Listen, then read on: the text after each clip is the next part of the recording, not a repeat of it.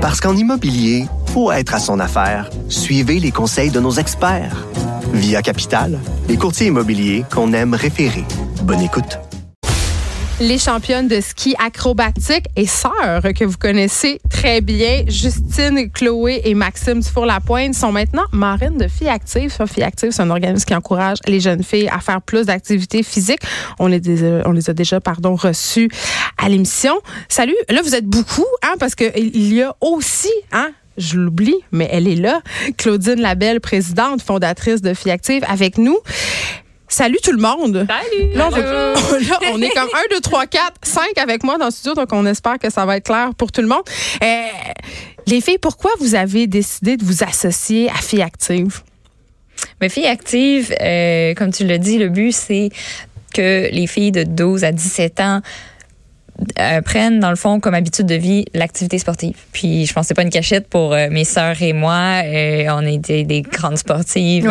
Le, sport ça a toujours fait partie de nos vies. Puis je pense qu'on en doit aussi une grande partie de cette habitude-là à nos parents qui nous amenaient faire du ski ou de la voile les fins de semaine. Donc on réalise, je pense maintenant avec l'âge, à quel point euh, la pratique du sport a influencé nos vies puis les personnes qu'on est aujourd'hui.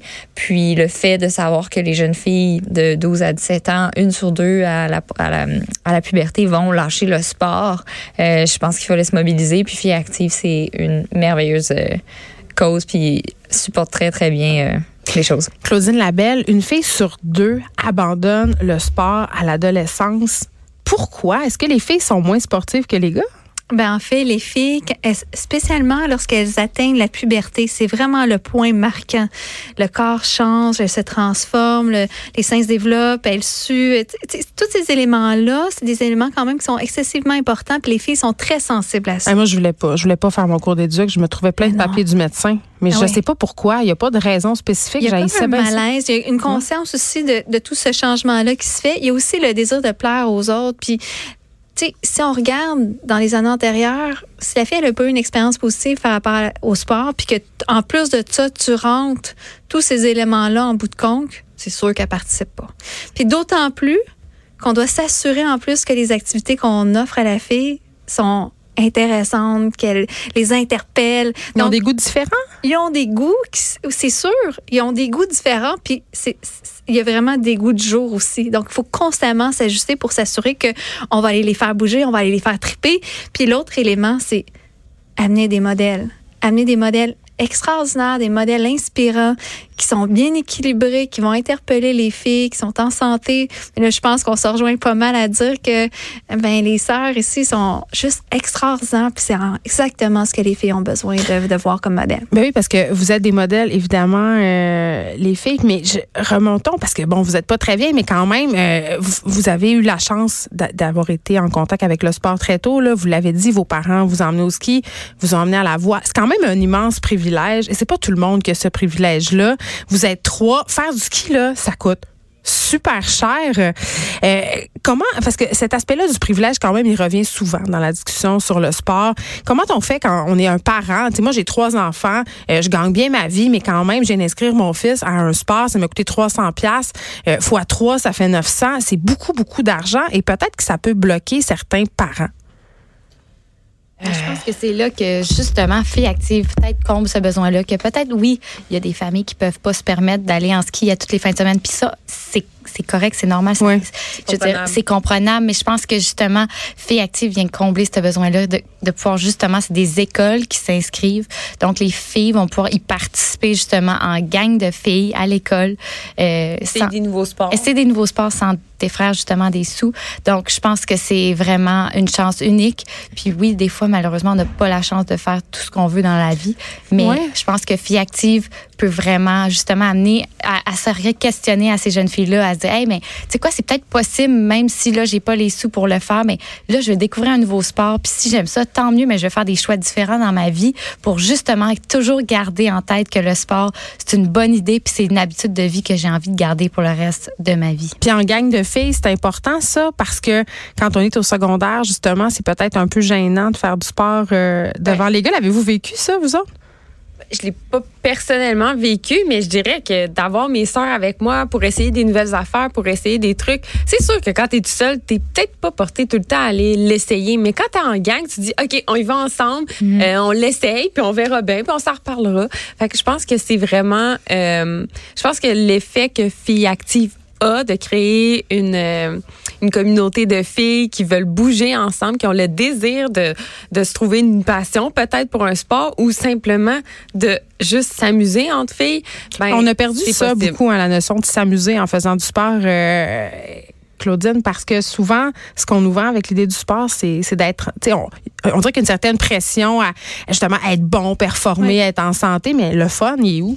Oui, puis même, euh, tu sais, je regarde par rapport aux filles, tu sais, on dit amuse-toi, va jouer dehors, parce que dans le fond, ce qu'on veut, c'est que ça, ça devienne un mode de vie à long terme. On veut que, dans le fond, bouger, tu te lèves le matin, puis tu as envie d'aller prendre une marche, tu as envie d'aller courir, mais puis en même temps, je rejoins ton point. Le sport structuré peut coûter très cher, mais un sport qui n'est pas mm-hmm. nécessairement structuré, peut être facilement accessible. C'est-à-dire que de prendre tes souliers de course puis d'aller courir. Le sport le moins cher, c'est clair, c'est la course. La course, tu peux quand même faire du yoga, tu peux quand même faire plein d'activités qui sont quand même facilement accessibles.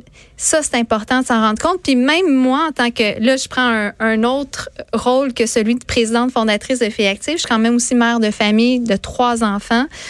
Mes enfants, là, ben, on sort dehors, on va jouer à la tag, on va vivre des expériences, on va faire du traîneau, on bouge en famille. Parce qu'on est beaucoup. Ben, je trouve ça intéressant ce que vous dites, Madame Labelle, parce qu'on dirait que euh, moi, quand je me dis, ah mon Dieu, il faut que je montre l'exemple, moi, j'en fais full du sport, puis en même temps, quand, quand vient le temps d'en faire avec mes enfants, j'ai l'impression qu'il faut aller faire une activité sportive, genre allons jouer au volleyball la gang, mais oui, aller faire du patin. Ben, si je peux me permettre, oui. tu sais, je disais que nos parents nous ont amenés les fins de semaine, on faisait des activités, mais tu sais, le sport, euh, ça n'a jamais été un dans le but de faire de la compétition.